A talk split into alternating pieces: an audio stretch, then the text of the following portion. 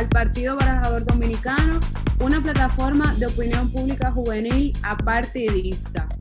Señores, para hoy tenemos un episodio spicy, caliente, en el cual vamos a tratar tres temas importantes. En el primer segmento, nosotros vamos a hablar sobre la transición electoral, post las elecciones, el nuevo gabinete y vamos a tratar algunos puntos que en verdad yo creo que van a ser un poquito de controversia, vamos a ver qué es lo que dicen esta gente. Eh, en el segmento 2 vamos a hablar sobre la guerra de vacunas contra el COVID-19 y en el segmento 3 tenemos algo preparado que va a ser un poquito particular. En verdad nosotros queremos hacer un comentario sobre los influencers dominicanos. Eh, en el día de hoy estoy yo aquí con ustedes, Rosana Álvarez, y yo ustedes saben, señora, vamos a meter mano.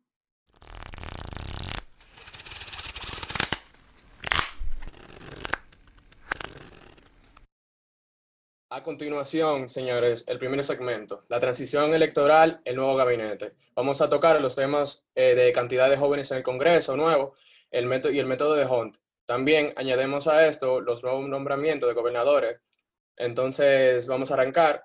Por cierto, un saludo a todos nuestros oyentes. Miguel Carmona de vuelta. Bueno, señores, eh, yo soy Bill Perdomo.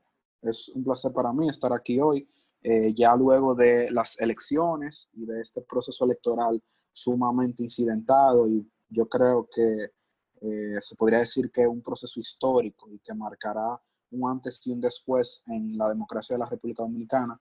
Pero hay un punto en específico de la transición electoral, o mejor dicho, de ese proceso en el que los nuevos eh, candidatos o, las nuevas personas que han, eh, que han sido elegidas por la voluntad popular van a tomar sus respectivos puestos. Y es cómo los jóvenes han tenido una participación estelar en este proceso democrático. Específicamente en nuestra circunscripción o en nuestra eh, provincia, en, el Distrito Nacional, en nuestro distrito, eh, hay una, gran cantidad de jóvenes que fue elegido y que sin temor a equivocarme, yo pienso que se marcará un antes y un después en cómo los jóvenes miran la política desde afuera, pero también cómo los jóvenes se convierten en actores políticos.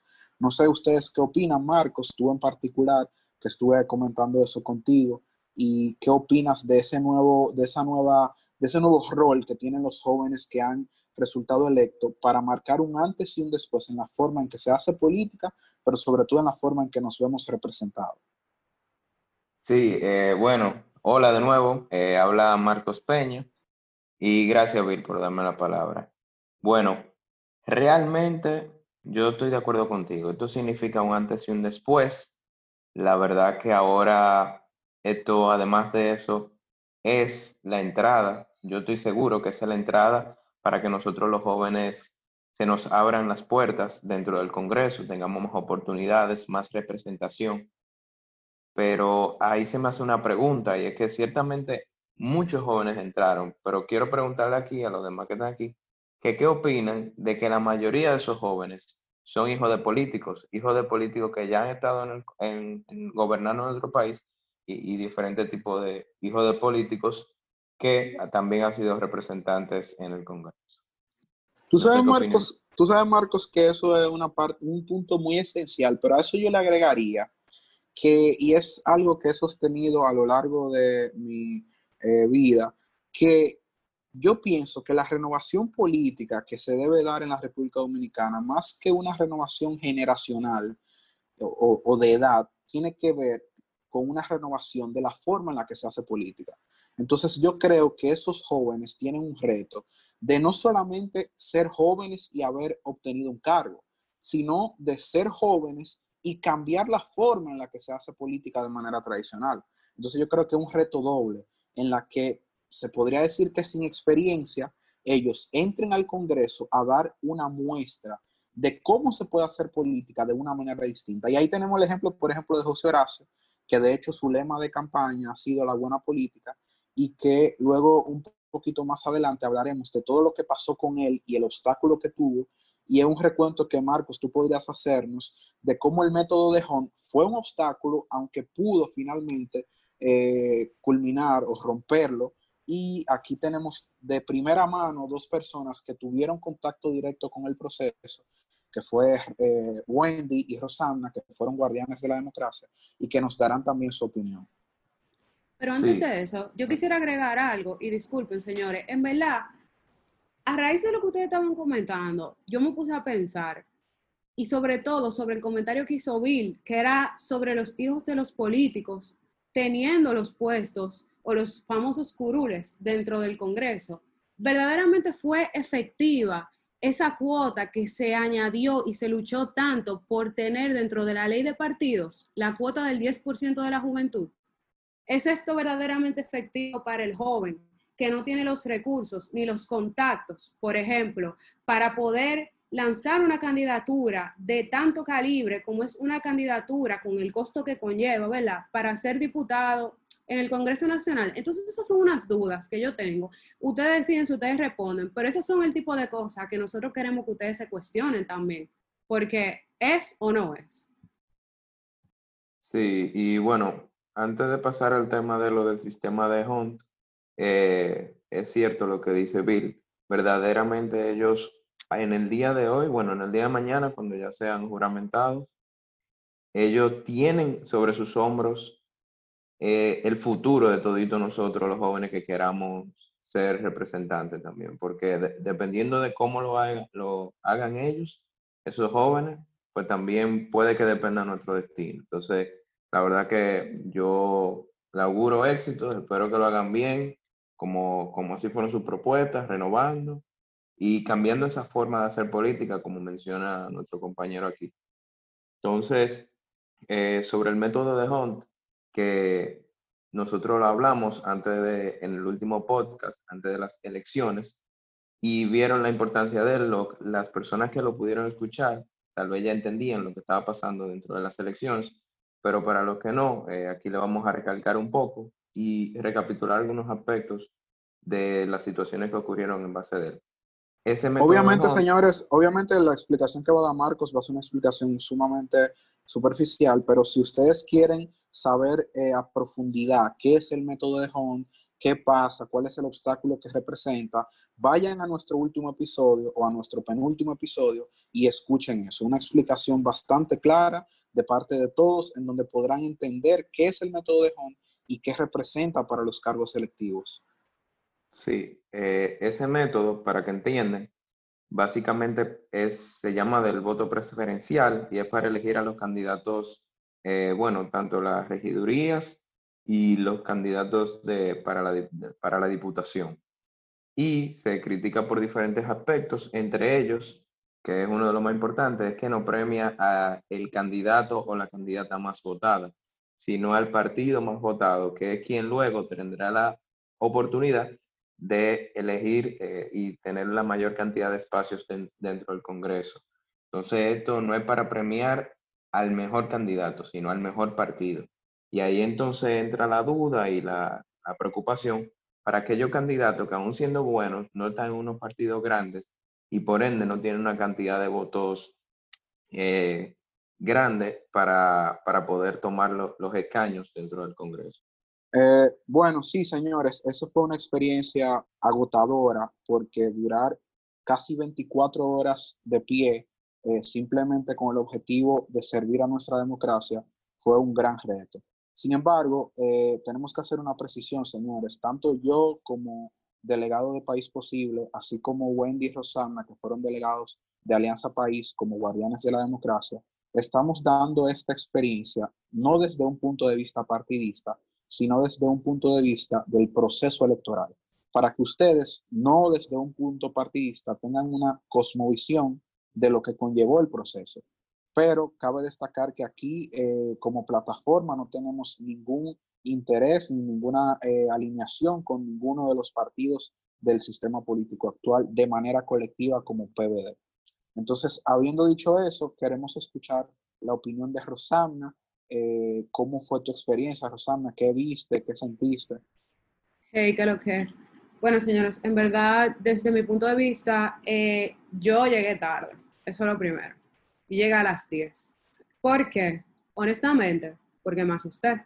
realmente yo tenía miedo. No miedo por, porque temía por mi seguridad, sino que yo tenía miedo porque realmente fue una labor que yo respeto mucho por las personas que fueron y estuvieron el día entero, así como por las personas que fueron a la Junta Central Electoral, porque ustedes saben que la situación en la República Dominicana con lo del COVID-19 realmente no está fácil. Entonces, yo llegué. Cuando yo llegué, eh, me sorprendió algo bastante, era que habían dos delegados por partido. Entonces yo llegué, todo estaba en orden el día entero, durante la mesa. Wendy fue coordinadora, entonces Wendy y yo, al estar en el mismo colegio electoral, nos estábamos dando apoyo. Entonces ella venía a mi mesa a ver cómo que, qué estaba pasando. Eh, una cosa que nosotros vimos es que muchas personas eh, que quisieron votar eh, no podían porque supuestamente aparecían en el padrón del exterior y no estaban presentes, por lo menos en mi colegio electoral, lo que eran organismos internacionales como Participación Ciudadana o los delegados de la OEA que podían de cierta manera como apoyar eso. Entonces, eso al final yo no sé en qué quedó, pero eso sí fue algo que nosotros observamos y que nosotros reportamos, principalmente Wendy, que era la que estaba encargado de eso. Esas irregularidades no pasaron en mi mesa, pero lo, lo caliente fue en en el escrutinio. El día entero estaba tranquilo. Y algo que a mí me llamó mucho la atención fue que cuando empezamos a contar, se violaron los procedimientos. O sea, la Junta Central tiene como que una hoja donde están los procedimientos de qué tú tienes que hacer justo cuando se acaba la hora de votar, cómo tú tienes que abrir las urnas y cómo proceder. Se violaron los procedimientos. Yo no puedo hacer nada, en verdad. Yo dije, señores, eso no se hace, qué sé yo qué. Pero, obviamente, hay algo como que va muy por encima de eso. Y algo que me llamó mucho la atención, que fue lo que realmente extendió el hecho de que un sinnúmero de personas fueran a la Junta Central Electoral hasta la semana pasada era que cuando nosotros estábamos contando los votos de los diputados, en mi mesa querían de que anular todos los votos que iban a un partido, o sea, los votos no preferenciales. Y, Yo me una pregunta, Rosana. ¿No se supone que hay alguien dentro de esa mesa regulando las acciones de los delegados o lo hace el mismo presidente, presidente de la mesa? ¿Cómo funciona eso? En verdad, hay observadores que son eh, propios de la Junta Central Electoral solamente para el escrutinio. O sea, que no tienen que estar ahí el día entero, sino en el momento del escrutinio. Pero si te soy honesta, y esto ya es personal, en verdad esa gente como que, como que no estaban en nada. Y era como que, yo no sé qué tanto observadores. Yo fui por lo menos. otra vez. bueno, yo no sé, o sea, yo no digo que, sea mal la posición. pero en ese sentido, Miguel, lo ideal sería, como tú dices, que tanto el presidente como el secretario como los vocales tengan la capacidad y estén entrenados debidamente para que puedan llenar el acta bien. Porque Lo, que vimos en esta... Sí, sí, Rosana. Ahí yo, quiero, decir algo, y perdón que te interrumpa, Bill. Ahí yo quiero decir algo. Algo que también fue de, muy, de mucha controversia es que, obviamente, por ejemplo, se supone, señores, cuando uno es delegado, uno llega, ¿verdad? Y te dan un padrón y tú tienes que marcar el día entero cuánta gente votó. En el escrutinio, antes de que abran la urna, tú tienes que chequear, como que, ok, mira, yo tengo tanto voto. Entonces se chequea, se cuenta. Literalmente, la delegada de la Junta, como que estaba, oye, anotando súper mal todo. Y algo que pasó en mi mesa fue que ella llenó mal el acta del voto no preferencial. Y ella ni siquiera mandó a la Junta el acto original, ella mandó una fotocopia del acto original, punto que causó controversia con el delegado del PRM que se levantó y se puso un poco violento, peleando contra la presidenta de mesa. Y según... porque... ¿eh? Sí, continúa, continúa, termina la idea. Bueno, él se puso dique violento, dique porque él entendía que como el PRM había ganado la mayoría de, los puestos en esa mesa, él tenía que llevarse el acto original. Y yo te saben, entonces la misma, la misma presidenta de mesa, ni, o sea, ella no sabía. Literalmente, el vocal tampoco sabía y estaban anotando mal como que lo que estaba pasando, eh, o sea, lo, estaban anotando mal los votos dentro del cuadernillo. Entonces, ahí es que van los problemas. Y, una última pregunta eh, en relación a ese tema. ¿Tú crees que esa persona, la que eh, redactó o llenó el acta eh, irregularmente, ella lo hizo bajo conciencia propia? O sea, ¿ella estaba consciente de lo que estaba haciendo o, simplemente le faltaba preparación? Miguel, Yo creo que la- yo quiero responder esa pregunta realmente, porque, miren, en el proceso completo hubo demasiadas, demasiadas irregularidades. Parte de la irregularidad es la que menciona Rosana con su propia experiencia. Ahora, ¿qué pasa? Yo que me quedé casi hasta las 2 de la mañana, ¿por qué fue que yo me quedé ahí? Porque en la última mesa, que duramos desde las 5 de la tarde, más o menos, o sea, un poquito después de las 5 de la tarde, que fue cuando se cerraron eh, el proceso de votación, y se empieza el escrutinio eh, justo después de eso. O sea, por ejemplo, se revisan las cajas, que toda la boleta esté en el sitio que tienen que estar, sea, en las urnas correspondientes, etcétera, etcétera.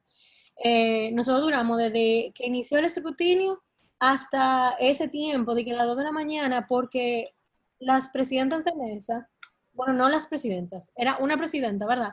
Hay secretaria, la, todas las mujeres, y, o sea, eso no tiene que ver, pero como que nada más para darle un poco de contexto de qué era lo que estaba sucediendo.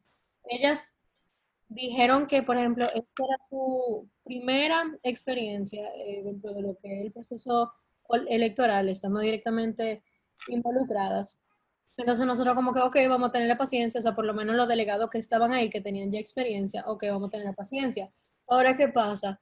Mientras las demás mesas de todo el recinto estaban ya contando, por ejemplo, eh, los, los votos de el nivel senatorial o hasta de diputaciones, ellas aún seguían en el nivel presidencial. O sea, había un retraso inmenso y no era algo de que, fuera de lo común, era algo que en todos los recintos, como me lo estaban reportando en el grupo de coordinadores de guardianes, pasó por lo menos con una de las mesas. Entonces, ¿qué, qué trato de decir con esto? Ah, hubo un, un gap, no sé cómo, cómo se dice gap, si me ayudan ahí. brecha. Brecha, brecha. Dale, dale, que esto es Spanglish. Sí, una brecha bastante, bastante significativa en lo que se trata del entrenamiento y la preparación que tenían muchos de los delegados de parte de la Junta Central Electoral. Eh, fue un problema demasiado grave. ¿Por qué? Porque esto me lleva a el punto que hizo que los guardianes se quedaran por, no me recuerdo ahora si, eran nueve o once días que se quedaron en la Junta Central del Distrito porque hubo problemas con la acta D y con la acta D1. ¿Cuáles son las diferencias entre estas dos actas? Que una de ellas te cuenta el total de los votos por partido, incluyendo los votos preferenciales, y la otra solamente incluye los votos preferenciales. Entonces, ¿por qué esto está relacionado a la falta de entrenamiento? O no sé si falta de entrenamiento, tal vez no el mejor entrenamiento, digámoslo así, porque uno no, no estaba eh, en esa escena para poder opinar de esa manera, pero lo vemos en los resultados del proceso, es que eh, la- el acta de uno, que es el total de los votos por partido, se estaba descontando el voto preferencial. Entonces, ¿por qué esto es importante tomarlo en cuenta y por qué fue que los guardianes duraron tanto tiempo en, en, la, en la Junta del Distrito? Porque, señores, los partidos minoritarios se benefician demasiado de los votos preferenciales, como es el caso de Alianza País con José Horacio, que pudo haber sido, por ejemplo, el más votado, pero por, por el, el método de Hunt no, no, no, no es así. Entonces, Ahí, ahí me viene una pregunta, ya para cerrar con, con este capítulo, bueno, con esta, esta- esta parte del segmento. Para las próximas elecciones, ¿debería de haber o no el método de Hunt? No, Eso es una buena pregunta, Miguel. Yo creo que no, porque a mi entender, el método de Honda está concebido para eh, países donde el bipartidismo no es una, eh, no es una manifestación tan tangible. O sea, si no tuviéramos aquí dos grandes partidos que de manera eh, avasallante se lleven la mayoría de los votos, entonces sí pudiéramos contemplar la implementación del método de Hunt porque tuviéramos muchos partiditos o muchos partidos pequeños o medianos donde todos por el método de Hunt pudieran verse representados. Pero lo que pasa aquí es que como el bipartidismo, entonces tenemos dos partidos principales, el PLD y el PRM, y ellos sacan siempre la mayoría de los votos, entonces aunque buenos candidatos aspiren por partidos pequeños, no tienen la oportunidad. Bueno, En fin. 100%. no, lo- no. No mi en opinión, esta no. sociedad, pero en otras sociedades yo creo que yo creo Sí, que es, o sea, sea- es algo que se puede que se puede pensar. Yo lo que quiero agregar y ya para finalizar como comentario final es que yo sí entiendo que la preparación que le den tanto los partidos políticos como la misma Junta Central Electoral a sus delegados debe de ser un proceso que sea mucho antes de las elecciones. O sea, yo entiendo que debe de ser algo que de verdad se le instruya correctamente por un tiempo, no, no sé realmente cómo lo estaban llevando, pero que esta preparación no sea dos semanas antes ni un mes antes, o sea, que sea algo que se vaya construyendo, de manera que esto no tenga por qué repetirse. Claro, y que eh, estamos claros que estamos viviendo un, una situación eh, más o menos una anomalía, ¿no? Pero esos tipos de entrenamiento y preparación no solo debe ser conducido solamente por la Junta Central Electoral, sino también por los partidos participantes en las elecciones. Y debería de haber un, margen de tiempo para que ese tipo de preparaciones se, se, realicen de manera efectiva. Claro, y para que no termine sucediendo lo que pasaron en, en estas pasadas elecciones. Definitivamente. Yo creo que este proceso electoral, y ya para terminar este episodio, o mejor dicho, esta transición electoral, tal, vez, perdón, este segmento, eh, tal vez no lo abordamos en su totalidad, como, como dice el nombre del eh, capítulo o del, o del episodio. Sin embargo, a lo largo de los próximos segmentos estaremos comentando, obviamente porque la transición electoral apenas inicia, o sea, el proceso de cambio de gobierno será un proceso que tomará eh, tal vez meses o incluso podría tomarse un año. Entonces, eh, quedamos atentos. Si ustedes tienen alguna inquietud en cuanto a eso, por favor escríbanos en nuestras redes. Rosana, ¿tú puedes decir las redes, por favor? Claro que sí, señores. Y ustedes saben, en Twitter, Partido Baraja RD en Instagram, Partido Barajador, y en Spotify, Partido Barajador Dominicano. Señores, una cosa, yo sé que muchos de ustedes nos han escrito con relación a que cuándo vamos a estar disponibles en Apple Podcast, y señores, estamos trabajando en eso. Así que, por favor, sean pacientes y síganos en nuestras redes.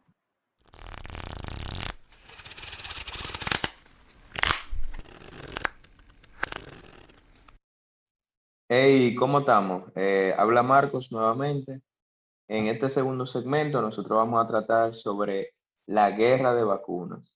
Trataremos algunos puntos interesantes como cuáles son esas vacunas que se están trabajando, cómo será esa distribución a la actual guerra geopolítica y las fusiones que están habiendo entre las diferentes farmacéuticas y eso, esos problemas que van a surgir por, por lo que va a ocurrir, porque estamos claros de, ¿De ¿Por qué hay una guerra de vacunas? Bueno, porque estamos tratando sobre el virus COVID-19 y cómo se va a resolver esa situación. Entonces vamos a tratar el tema y empezamos con Joel.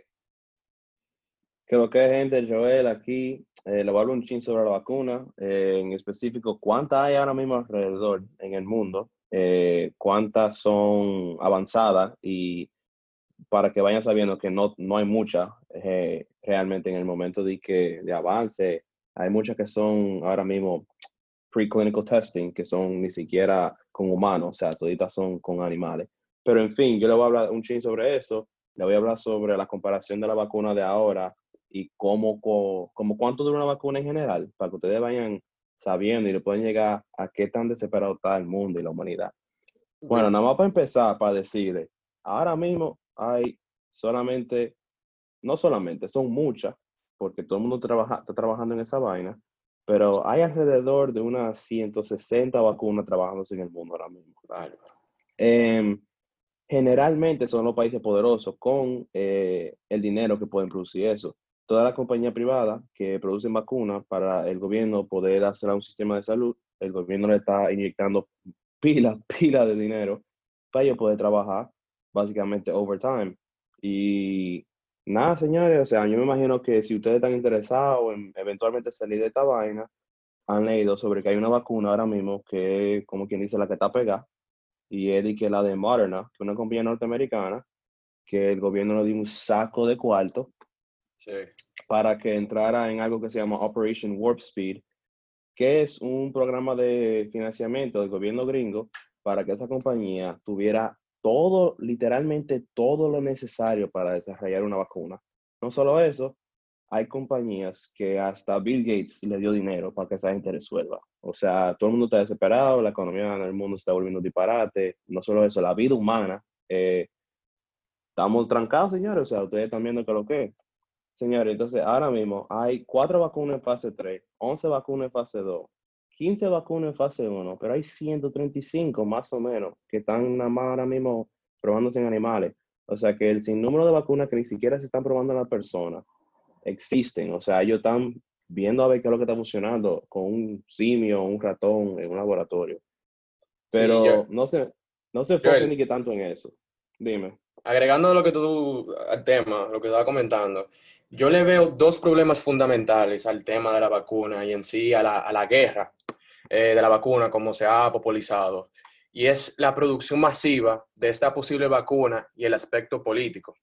Como tú bien dijiste, hay más de 100 posibles vacunas que empezaron a desarrollarse desde inicio de marzo, pero de esas cuatro también, que, la- que- de las cuales están en fase 3, las tres más importantes es la de, la de Moderna, la que tú dijiste, la de Ajá. Oxford y la de CanSino, que Ajá. es una biotech company de, de China. Pero ¿qué pasa? Hay un tiempo. En la historia no ha habido una sola vacuna que se haya producido tan rápido en menos de un año como estamos tratando de, de lograrlo. Y se le añade el problema de que nunca se ha producido masivamente una vacuna de cualquier vacuna, ni de la vacuna del- contra el polio. ¿No es verdad? Entonces, si queremos, el mundo quiere eh, de que el COVID desaparezca, algo que es demasiado difícil, hay que lograr algo que se llama inmunidad de grupo, o en inglés se llama eh, herd immu- immunity, ¿no? Ajá, sí. herd Uno immunity. logra eso de que el herd immunity, alrededor del 60% de la población mundial se debe vacunar y 60% de casi 8 billones de personas son que casi 5 billones de personas y eso es algo Sí. que, que en un año y pico tal vez ni se logre. Entonces, Ok. sigue, sigue. No, lo que como yo te iba a decir, o sea, eh, por ejemplo, Moderna sacó un reporte que dice que para el final de este año puede ser que ya la vacuna esté en funcionamiento, pero lógicamente me imagino que el procedimiento será dársela a las personas que trabajan de essential workers, o sea, todas las personas que trabajan en la primera línea médica más importante, Sí, Joel, son las personas que van a tener esa vacuna. En Ajá, este dime, punto yo quisiera agregar algo. Yo también iba a abordar algunos puntos en específico, como hizo eh, Miguel, que a mi entender yo creo que van a ser fundamentales para tratar este tema. Básicamente el aspecto de la distribución, como él decía, y el aspecto de Sí. la propiedad intelectual. Pero en, en ese preciso eh, aspecto que tú acabas de mencionar, de la distribución de la primera fila, eh, yo quería hacer eh, alusión a un, a, un, a un mecanismo que ha diseñado la OMS que se, llama- se llama así precisamente, Mecanismo de Distribución Equitativa, en donde ellos diseñaron una estrategia para que la vacunación prioritaria sea para el personal sanitario de todos los países afectados y los trabajadores esenciales, dígase policía, Sí. transporte, etc. Ahora bien, Estados Unidos, ustedes saben, hace poco salió de la OMS. Entonces, yo traigo Bueno, la pregunta, yo, yo traigo la pregunta al debate. En el caso de que Estados Unidos sea el país o la potencia que tenga de primera mano acceso a esa vacuna, ¿se respetaría ese mecanismo que ha planteado la OMS para distribuir de manera equitativa, de manera prioritaria al personal sanitario? Yo creo que no.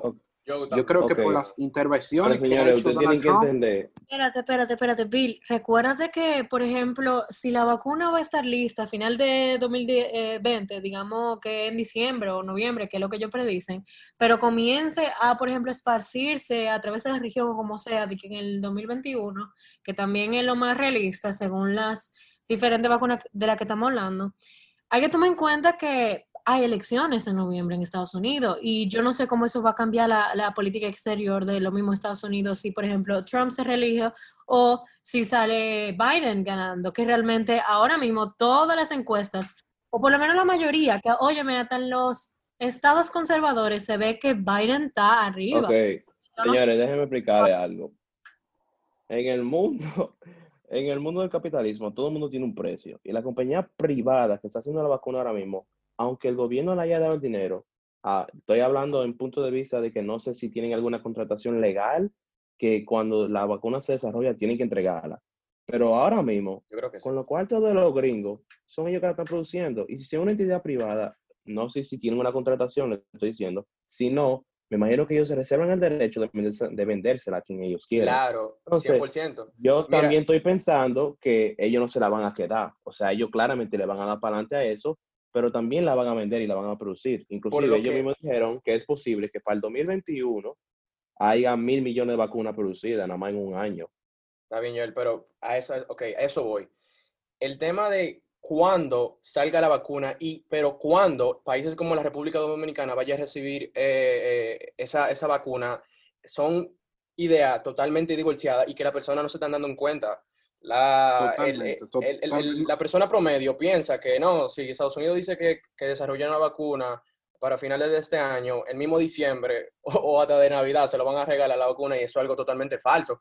Y hay una evidencia empírica de que en otras situaciones eh, epidemiológicas en historia, como la HN1, el Zika, el ébola, eh, los países que han, han sido los primeros en desarrollar estas, vacu- vacunas o otro tratamiento, han primero, se han primero como que va- eh, vaccinated themselves antes de, de Claro. venderlo fuera de, fuera de su país. No, y, y, Pero y tú sabes que por qué yo por lo ejemplo, de la. OMS, resulta, o, o sea, surge precisamente por el lío que se armó con la distribución de la vacuna H1N1. Hay un que- aspecto- que ¿tú le- sabes que es la diferencia? Ujú.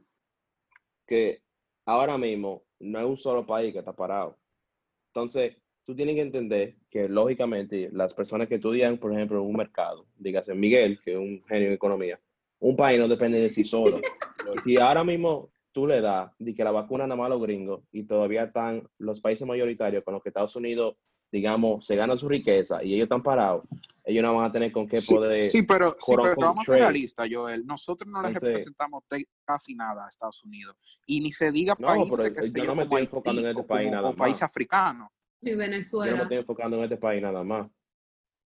bueno, Pero, en- pero, lo que me refiero es, habría que ver, y eso fue un punto totalmente válido y sumamente interesante que trajo Wendy a la mesa, habría que ver qué tanto varía la política exterior estadounidense con respecto a manejar esa, esa distribución equitativa de la, de la Bueno. vacuna, pero sobre todo a seguir o no directrices y mecanismos diseñados por la OMS, institución que entiendo yo que aunque fue Trump el que ha decidido salirse y abandonarla, entiendo que un liderazgo, incluso sea Biden, seguirá el- la misma línea de política exterior, porque eh, esa decisión no se, no se realiza o no se cambia Yo de, una- de un día para otro. Bill, pero eh, eso es asumiendo que la, la política monet- eh, que monetaria, la política exterior, Está frustrado, de- eh. eh, sí, sí, del, del Partido Demócrata es la misma que el partido, del Partido Republicano. Y eso es algo Señores, que, que no solamente que no es eso. cierto. Eh, los sea- republicanos son más, tienen un- un- una política más proteccionista que lo mismo democrático y lo de- demócrata, perdón. Y lo vimos en, el- en los dos eh, mandatos de Barack Obama. Sí, sí, sí. Totalmente. Sí, totalmente. señores, pero ustedes también tienen que entender que un presidente gringo no va y, y quiere de que run for office por cuatro años. Y si Biden llega ahí, él no va a dejarse el chance de perder en su segundo mandato. Y lo que él más se puede agarrar es decir a, lo- a los gringos, decirle, señores, yo gané y ustedes todos salieron de que vacunados. O sea, yo no creo que, di que si gana Biden, por simple hecho de él tener una política exterior diferente, ya él va a regar esa vaina por el mundo y se va a olvidar de su Señores, gente. Eh, eh, bueno, Yo tengo una pregunta, yo tengo una pregunta, en verdad. Eh, yo voy a poner un caso hipotético y yo quiero ver qué ustedes opinan. Tomando en cuenta que Estados Unidos ya no pertenece a la OMS, vamos a suponer que China saca una vacuna o Rusia, por ejemplo, primero, ¿verdad? Eh, y Estados Unidos no aprueba esa vacuna eh, a través del FDA. Entonces, ¿por qué vacuna, por ejemplo, el gobierno dominicano debería de optar como que tener la misma? O sea, como que debería de optar por tener una vacuna, por ejemplo, aprobada por el FDA o debería de tener una vacuna que sea No, es que avalada por la OMS. si o tiene que ser la capareta. Mira, mira, Rosana, en si ese la sentido, OMS yo, yo me te- dice a mí que funciona, a mí no me importa lo que diga el FDA. sí, pero mira, 100%. yo en, El en ese sentido, en ese el sentido, yo FDA, creo, ¿tú sabes por qué ellos dirán que no funciona? Por beneficio económico. Eso es, y eso es lo que maneja el mundo, el dinero. Si tú me dices a mí que esa vacuna no funciona, yo no te la compro. Pero si a mí me dice la OMS que funciona, yo me llevo de eso y ya. Señora, aquí hay un punto esencial que nosotros tenemos que recordar todos, y es que ningún laboratorio, ni privado ni público, puede responder solo a esta demanda. O sea, lo Obviamente. ideal sería o debe Buen ser punto. que se colabore mutuamente, señores, y no, no tengamos la idea de una compañía eh, mesiánica o de, un, o de un país que como si fuera eh, El Salvador se apropie de una sola vacuna y que solamente esa in- industria o ese país tenga la receta. Al contrario, a lo que debemos aspirar nosotros como sociedad y como comunidad internacional es que todos los países o empresas privadas que den con un resultado positivo para tratar este virus colaboren mutuamente y que de manera conjunta se extienda a todas las partes del mundo esa, esa posibilidad de que todo el mundo sea vacunado. Esa es mi Eso opinión. lo que dijo China que iba a hacer. Bill, Sí, Yo estoy, el, el mundo entero tenga una situación, oye, crítica. Entonces, ok, el, el dinero mueve el mundo, está todo, pero es que si la vaina da resultado, tú sabes muy bien que la gente se va a querer meter en el medio. Bueno, no, bueno. exacto, pero otra a cosa, ¿Cómo así? a ¿Cómo mí así me metes en el medio? No A entendí mí esa me dicen que esa vaina funciona, yo me la pongo, no importa de quién es. Bueno, para mí eso va a ser un tema complicado cuando la primera o la segunda vacuna, vamos a decir que salga uno chino, salga otro estadounidense, eso va a ser un- algo, algo totalmente controversial. Y yo Claro que entiendo sí. que la República Dominicana no tiene ninguna posición para decir, bueno, esta no me conviene por X y Y razón, pero esta sí. La República Dominicana no tiene, no creo que ese, ese criterio tampoco para eh, También, eso. bueno, también es, es algo que para que nosotros como jóvenes interesados en la relación internacional y en la política interna y, e internacional, es algo digno de analizar que por primera vez en mucho tiempo nuestra política exterior, específicamente nuestro Ministerio de Relaciones Exteriores, será dirigido por alguien de carrera de diplomático. Entonces, habría que ver qué posición nosotros, basado en nuestra política exterior, adoptemos y de que si, qué sé yo, se- el, el- quien encuentra la vacuna, de repente Taiwán o, o tal vez un, una- un país que no, que no nos representa ningún beneficio diplomático y tenemos la conexión de poder conseguirla con Estados Unidos, por Pues ejemplo, bueno. con China, yo creo que eso ta- también tendría que incidir. Pero en definitiva, yo creo que el- el- la reflexión final es que la colaboración internacional debe ser lo que rija ese proceso de encontrar una vacuna definitiva y de distribuirla a nivel mundial. Es así. empresas privadas y públicas. sí. Bueno, señores, una vacuna que se está haciendo en un año y generalmente una vacuna, si se empieza hoy, acaba en el 2034. O sea, ya ustedes van a saber. señores, Pues es así. esperemos, Ah, ¿A decir algo? esperemos que la distribución de la vacuna en la República Dominicana en su debido momento sea efectiva, que la misma no se maneje como se ha manejado con relación a las pruebas y al lack of access que hay con las mismas. Entonces, nada, señores, ya ustedes saben, si ustedes tienen una opinión sobre esto o si ustedes no están de acuerdo, qué sé yo, con lo que dijo Joel, por ejemplo, yo que siempre le llevo la contraria, ustedes lo ponen ahí en los comentarios o si ustedes no estaban Pues de sí. acuerdo con lo que dijo Bill, entonces le vamos a dejar las redes otra vez porque esa es parte de mi trabajo. Y ustedes saben, en Twitter, Partido Baraja RD, en Instagram, Partido Barajador y en Spotify, Partido Barajador Dominicano y ya hablamos de lo de Apple Podcast. Y síganos, Ustedes señores, saben. porque aquí nosotros tal vez tenemos que durar una o dos semanas para llevarle un contenido de calidad a ustedes, pero nosotros constantemente estamos en Twitter, en Instagram, en todas las redes sociales, tratando de, del día a día llevárselo a Metiendo ustedes de una mano, manera señores. entendible. Así que no hay excusas. Felicito a, los, felicito a los compañeros y compañeras. La verdad que este segundo segmento Oye, sobre la guerra de vacunas fue tratado de manera correcta. Evidenciaron los problemas, la situación actual. Y le pido a ustedes, los oyentes y al mundo, que tengan como guía el sentido de la humanidad, porque esta pandemia no es algo que debe eh, verse viciada por aquellos, aquellas búsquedas por entes particulares, sino la Ok, generalidad. gracias. Nelson Y todos juntos. Es que discurso.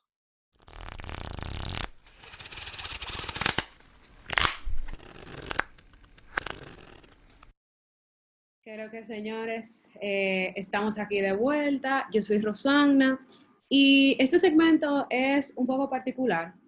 Eh, a muchas personas que yo las he invitado, o nosotros como colectivo hemos invitado a escuchar específicamente este programa, hemos dicho que en el tercer segmento vamos a hacer un comentario sobre los influencers. Pero antes de explicar el motivo de por qué nosotros queremos hacer un comentario nada más, yo quiero hablar sobre la teoría comunicativa de los líderes de opinión. Según la teoría de la comunicación, los líderes de opinión son personas que manejan masas a nivel social y tienen una influencia o una incidencia dentro de una determinada o un determinado grupo de X sociedad. Entonces, ¿por qué nosotros queremos hablar de esto? Porque el hecho de ser influencer amerita un compromiso con la sociedad. Ser un influencer conlleva pasar por ciertos filtros, cualquier tipo de publicación y mantener un compromiso de valor y objetivo. Nosotros entendemos, yo, señores. Yo estoy to totalmente de acuerdo contigo, Rosamna. Ahora, okay. hay que determinar, y los influencers, y eso es algo que el influencer dominicano debe tener claro, cuál es su compromiso y cuál es su segmento de la población. O sea, si su compromiso es vender ropa, o ser el influencer que más eh, haga que se consuma algún servicio, algún producto, bueno, pues concéntrese en eso.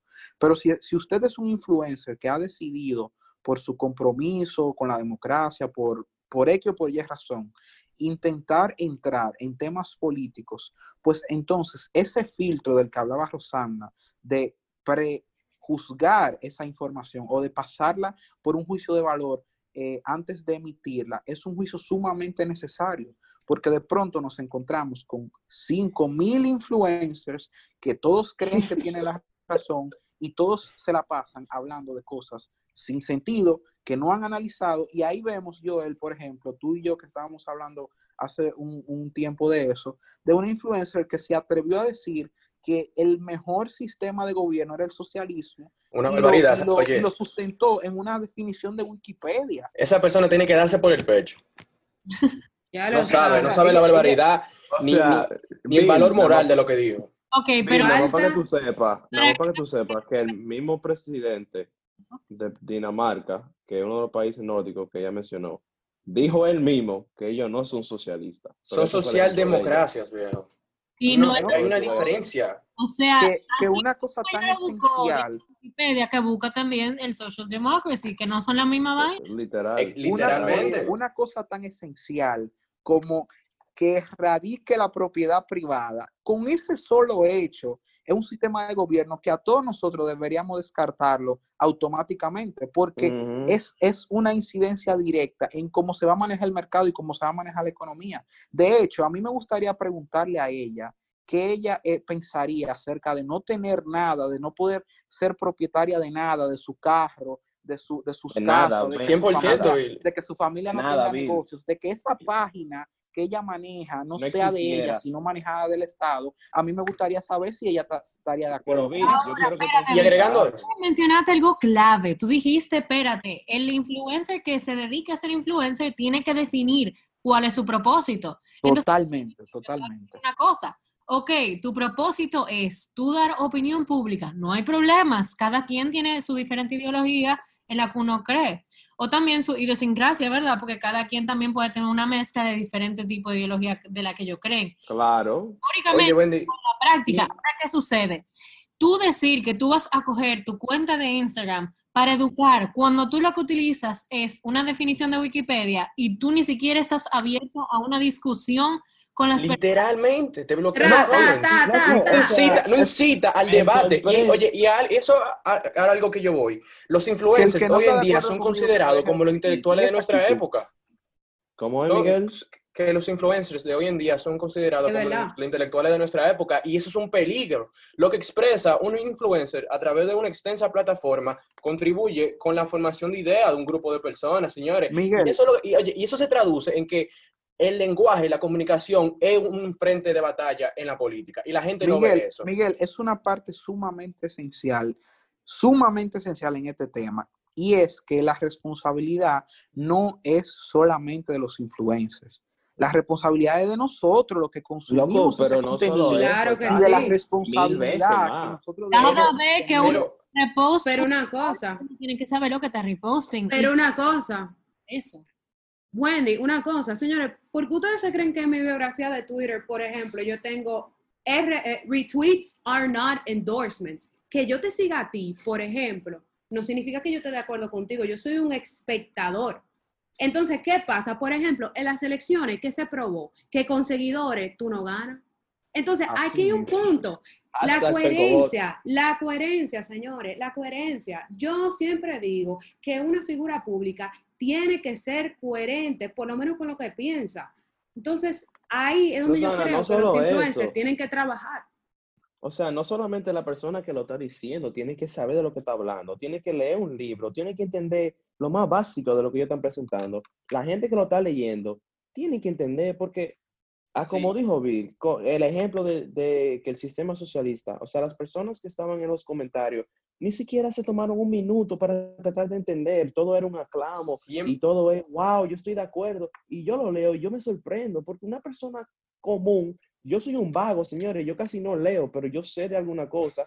Y yo, y yo estoy entendiendo el sistema que está tratando, tratando de explicar y esa vaina no funciona. O sea, Yo- se ha visto en la historia de la humanidad que esa vaina no funciona, pero hay personas que no lo saben eso. Dime, Yo- Miguel. oye, ahora, yo- el problema de eso es que eh, el tema de los influencers y de, de esa formación, es, de ese proceso de aprender y de eh, ingerir información a través de las redes sociales es totalmente nuevo y no hay forma hasta la fecha de cómo controlar ese consumo de información. exactamente. Y es un problema, porque, oigan, y, eso, y tal vez esto es una exageración pa- para, el, para el que nos está eh, escuchando, pero los influencers se puede con- convertir fácilmente en los centros ideológicos del siglo XXI. Los influencers, Wow. Uf. oye, oye, los Por- por influencers ciento, simuladamente, en simuladamente pueden sembrar ideas. Oye, oye, los influencers simuladamente pueden sembrar ideas en el pueblo eh, a beneficio de ese influencer, El de la voluntad de ese influencer o de un grupo o, o de una cúpula de personas que estén, que estén apoyando Papá, ese, óyeme. Yo te voy a decir No. a ti, ¿Sabes por qué si es que siguen... Porque cuando una persona dice una declaración así y la gente empieza a ir que a seguirlos y a seguirlos, por esa misma cantidad de seguidores, ahora porque es importante en las redes sociales y la cantidad de veces que te repostean o lo que sea, si tú lo estás viendo constantemente, tú te estás mentalizando a que esa persona es más o menos como una autoridad en lo que se trata de esos temas que yo tan... Literalmente. Señores, pero miren, por Dios. Yo le voy a decir, Una- un influencer que publica que no quiere discutir con gente y que quien sea que le quiere decir dos vainas lo bloquea, no un influencer. Tú lo que estás hablando es disparate, porque tú Claro no quieres hablar que con sí. nadie. Ya lo va. No solamente sabe. tú no quieres hablar con nadie, tú no le estás respetando la opinión a nadie y solamente que respetarte a ti, banda para ti, loca, tú te puedes ir Pero por ahí mismo. esperen, esperen, esperen. Una cosa que yo quiero decir, del punto que Miguel habló, señores, él retiró su candidatura, pero papá, el hecho de que, por ejemplo, muchos artistas, no solamente en República Dominicana, pero voy a dar el clavo, Kanye West, de que tirándose para presidente, o Loco, como lo quieran chiste. pronunciar. También, loco, eso es un chiste, pero tú sabes que Pero hay gente que lo sigue, hay votaría gente que por él, y hay gente que lo sí. sigue, loco. La candidatura de Trump era de que un chiste, ¿y qué pasó? Ganó. ¿Y de dónde él viene, loco? De ese mismo mundo. Aquí ganaron Ahí que influencers. está la vaina. Señores, por y eso- comunicadores. Por eso que ella hacía énfasis ahorita, en que más que eh, enfocarnos, eso es un, un gran, eh, un punto fundamental de este tema, pero más que enfocarnos en los influencers, tenemos que promulgar o, o- o- o eficientizar que plataformas como estas cada vez más le den herramientas a la sociedad civil para primero tomar decisiones concretas y 100%, loco, conscientes y para que 100%. cada, cada vez más la gente común y la gente que tal vez no tiene tiempo para sentarse a leer un libro o para sentarse a leer el periódico todos los días, tenga un espacio donde pueda encontrar informaciones que les sirvan a tomar decisiones de su vida eh, colectiva con más precisión. Ese es mi, Sí, esa es mi entonces, opinión. oye, loco, mira, señores, ya para cerrar, yo les voy a decir la verdad. Por favor, si ustedes van a seguir una gente, ustedes pueden seguir a quien se le pegue su gana, loco. Pero por favor asegúrense que la información que ese quote unquote influencer está publicando no solamente sea correcta, pero que tenga sentido, señores. O sea, ustedes tienen que entender que solamente porque yo tengo 7000, 8000, 10000 followers, no, no me da la razón. Yo lo que estoy es regando un regalo de información que no sirve. Entonces, eso es, señores. La gente que ustedes siguen, asegúrense que son gente buena, que entienda lo que están haciendo. Oye, yo, ya. yo, yo voy a bajar picante y eh, arremetiendo Suéltalo, a esa suéltalo. persona que tú, me- que tú mencionaste que, que bloqueó los Dale, comments para ella, eh, para esa persona, no mencionar, eh, no, no recibí comentarios eh, opuestos a la de ella, a la de esa persona, perdón. Yo me, oye, yo confirmo que ella es una verdad, esa persona otra vez. Esa persona es una verdadera socialista porque no defiende los derechos individuales de la persona. Y mi derecho Amén. individual es yo comunicarme. Algo que ese sistema que ella está apoyando, esa persona, perdón, no, no, no promueve. Me quité. Cierren todo. En todo. definitiva, señores, tengan, sean conscientes y tengan un pensamiento crítico cuando ustedes vayan a seguir a alguien, pero sobre todo cuando ustedes vayan a adoptar una idea Sí, que loco, vieron lean. en internet. Y nada, señores, eso fue el final de nuestro tercer segmento. Esperamos su comentario en Twitter, en Instagram, para saber qué ustedes opinan y cuál debería ser el rol del influencer dominicano ante estos últimos escenarios políticos de la realidad actual. Nos vemos, señores. Cuídense.